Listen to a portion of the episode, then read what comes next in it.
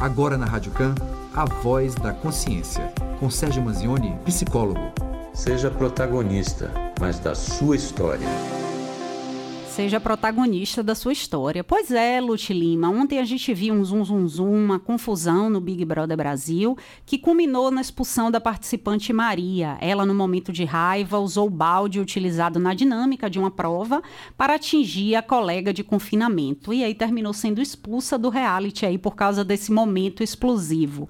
E é sobre esses possíveis ataques de raiva que a gente conversa agora com o nosso colaborador e psicólogo Sérgio Manzioni. Seja muito bem-vindo, Sérgio. Bom dia. Bom dia aos ouvintes, bom dia Camila, bom dia Lute Lima. Tudo bem por aí?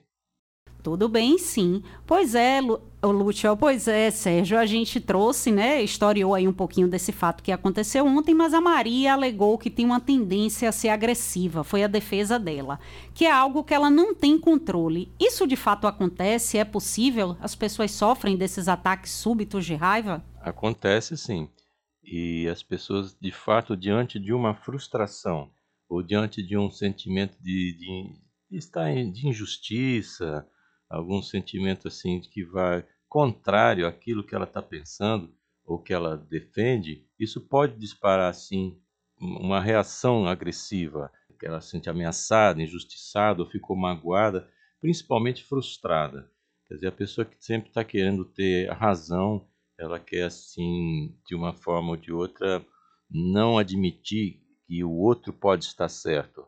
E isso é um problema. É o que a gente é, comumente vai chamar de orgulho, né? A pessoa que se acha diferenciada e que tem razão, tem uma convicção em cima de um assunto e que, se for contrariada, vai explodir. É uma maneira de também se defender. Isso varia de pessoa para pessoa, mas também pode ser um mecanismo de defesa diante desse tipo de ameaça ou de coisas que são consideradas ameaças, mas às vezes na prática não tem nada a ver, né? Existe a síndrome do Hulk, é assim que fala? O senhor pode explicar para a gente o que é isso? Olha, síndrome do Hulk é porque isso foi associado àquele personagem, o Hulk, que, que é o professor que está ali calmo, tranquilo, mas diante de um fato que deixa ele irritado, ele se transforma no, no Hulk. Mas, na verdade, um nome correto é transtorno explosivo intermitente. E o transtorno explosivo intermitente, aí sim é algo que é um transtorno mental. Trata-se de um comportamento explosivo, explosões de raiva assim recorrentes, a frequência de pelo menos duas explosões por semana, e que pode apresentar assim uma, uma agressividade e até violência mesmo. E a principal característica é essa reação desproporcional ao evento estressor. Quer dizer, a pessoa diante de um fato bem pequeno, ela pode ter uma reação assim completamente desproporcional e uma coisa assim que atirar coisa nos outros e ter uma reação explosiva até partir para agressão mesmo. Agora, para a gente considerar que é um transtorno explosivo intermitente, tem que durar pelo menos uns três meses aí. Essa questão de impulsividade e as reações são realmente muito intensas e é coisas do dia a dia. Então, para você ver que a gente considera que para ter aí ter transtorno explosivo intermitente, essas explosões precisam acontecer pelo menos duas vezes por semana. Então você vê aí que como é que isso é difícil para a própria pessoa, né, e também para quem convive com ela. Perfeito. Sérgio, me diga uma coisa. É, a gente, essa, esse termo, esse conceito de inteligência emocional, ele, ele tá, é muito discutido hoje em dia, né? Tem alguma coisa a ver com essa coisa da síndrome do Hulk aí? É, seria uma falta de inteligência emocional, o, o lado antagônico disso? A inteligência emocional, exatamente, vai ser essa capacidade da pessoa identificar suas emoções com mais facilidade. Então, ela primeiro precisa identificar suas emoções para depois poder aprender a gerenciá-las. Então, é um grande começo quando a pessoa diz: Bom, o que, que eu estou sentindo aqui agora? Estou com raiva, eu estou triste, eu estou alegre. É um exercício. A inteligência emocional é algo que você adquire, você vai treinando e vai conquistando isso, porque de fato as explosões que são instintivas, tudo que é instintivo é muito mais rápido que o raciocínio. Então você reage de uma forma muito mais rápida diante de, um, de uma ameaça que você identifica do que você pensa. Por exemplo, você está entrando numa sala e algo cai em cima de você, antes de você pensar no que é aquilo, você já reage. Você afasta com a mão, você pula para trás. Então, essa reação instintiva ela é muito mais rápida que a racional. Por isso que esses ataques podem ser muito instantâneos, porque a pessoa identifica uma ameaça e reage antes de pensar. exatamente a inteligência emocional vai ser esse controle do que está sendo sentido e muito rapidamente a pessoa identifica a ameaça, se é uma ameaça ou não. Pode estar caindo, no exemplo que eu dei, entrando num quarto, pode estar caindo em cima dela assim um, um travesseiro, um lenço, qualquer coisa assim, e não um bicho, alguma coisa que está atacando. Então ela rapidamente identifica e passa então a gerenciar essas emoções, o que é muito importante como uma, um dos patamares a serem atingidos aí para quem tem esses transtornos explosivos, intermitentes, ou até o próprio ataque de raiva. O ataque de raiva é uma coisa diferente do transtorno explosivo intermitente. A gente pode falar nisso aí daqui a pouquinho, um pouco mais para frente. Sérgio, é a gente em algum momento, acho que todos nós, né, temos situações, situações em que a gente é submetido que a gente explode, né? Umas pessoas são mais tranquilas, outras um pouco mais agitadas. Como a gente faz para saber se a gente tem a síndrome, se essa explosão da gente fugiu do que é aceitável ou se de fato a gente precisa olhar porque a gente pode ter, né, ter contraído essa síndrome e precisa tratar, tem tratamento, é com medicação, é com psicólogo, como é que funciona tudo isso? É, não é algo que você vai contrair, não é algo que seja assim é, transmissível. É um conjunto de fatores. Que, sempre que você falar em termos de transtornos emocionais, é multifatorial. Não existe assim um fator só que vai determinar aquilo.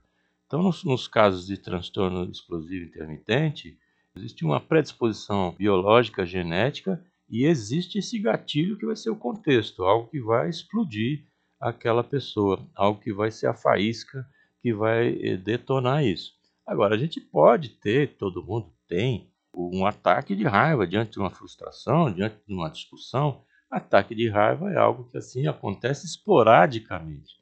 Ele é muito menos intenso que pode acontecer se você não consegue controlar algo que está ali lhe frustrando, mas é muito menos intenso. A pessoa consegue se controlar depois e está sempre associado assim a um contexto de vida mais complicado, um estresse muito grande, alteração que esteja causando sofrimento, a pessoa acaba de, de, de perder o emprego, ela está muito sensível.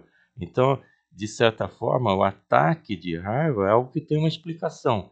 É, explica, mas não justifica, né? Mas a pessoa entende. Não, a pessoa que teve uma reação porque ele estava muito sensível em função de que perdeu o emprego, ele estava sensível e reagiu assim.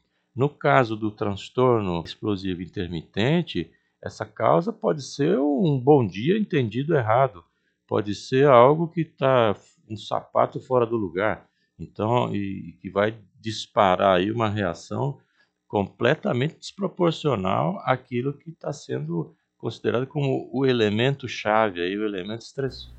Todos os dias a gente presencia no trânsito, né? Alguém que se agita, né? Às vezes uma troca de farpas. Esses episódios que terminam se agravando de brigas no trânsito, às vezes até acontecem mortes. A gente pode dizer que essas pessoas que perdem totalmente o controle e partem para vias de fatos numa situação no trânsito, elas sofrem dessa questão emocional que a gente está tratando? Pode ser que sim ou não, porque o, o ataque de raiva e essa fúria, essa reação ela pode vir, como eu estava dizendo, multifatorial.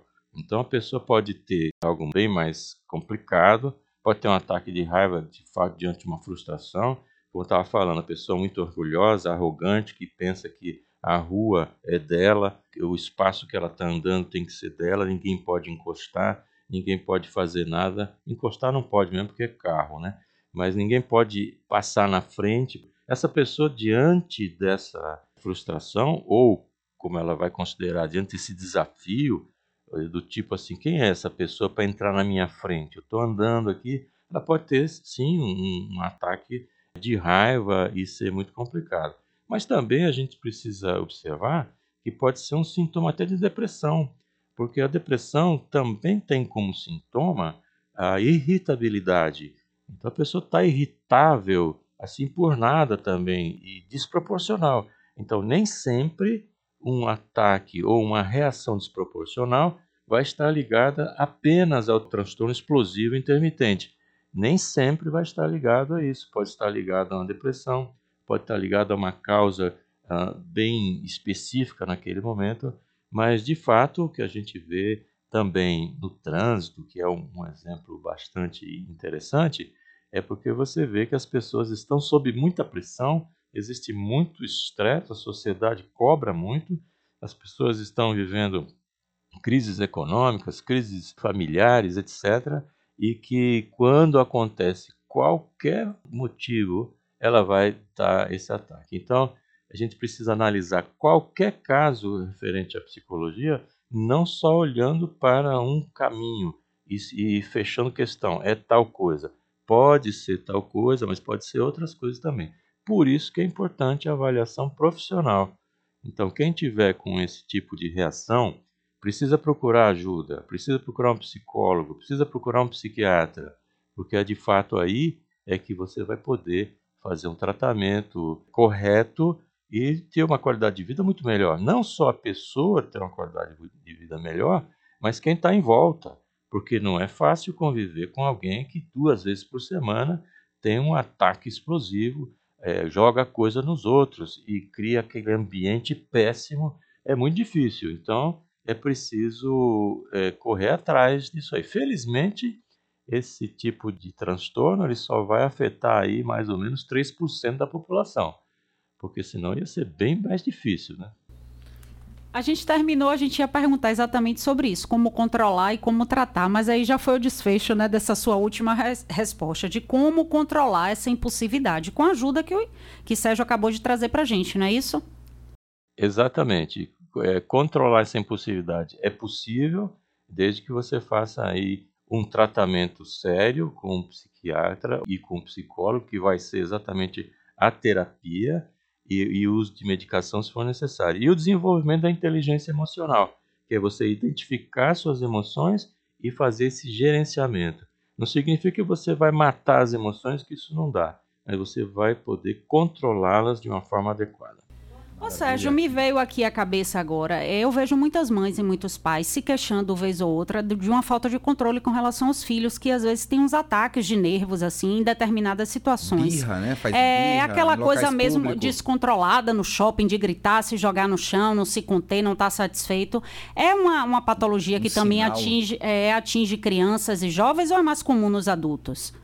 A faixa mais comum eh, seria entre 18 e 35 anos para isso acontecer. No caso dessas crianças que ficam se jogando no chão, aí já é uma outra questão. É a questão de não se colocar limites dentro de casa. A ideia é constranger a mãe para que ela possa fazer o que ela deseja, a criança. E a criança sabe que se ela ficar chorando, esperneando, ela de fato poderá constranger a mãe e a mãe atende aquele negócio. Então, é, existe um jogo e também essa questão da baixa tolerância à frustração. Eu quero e se você não me der, então eu explodo.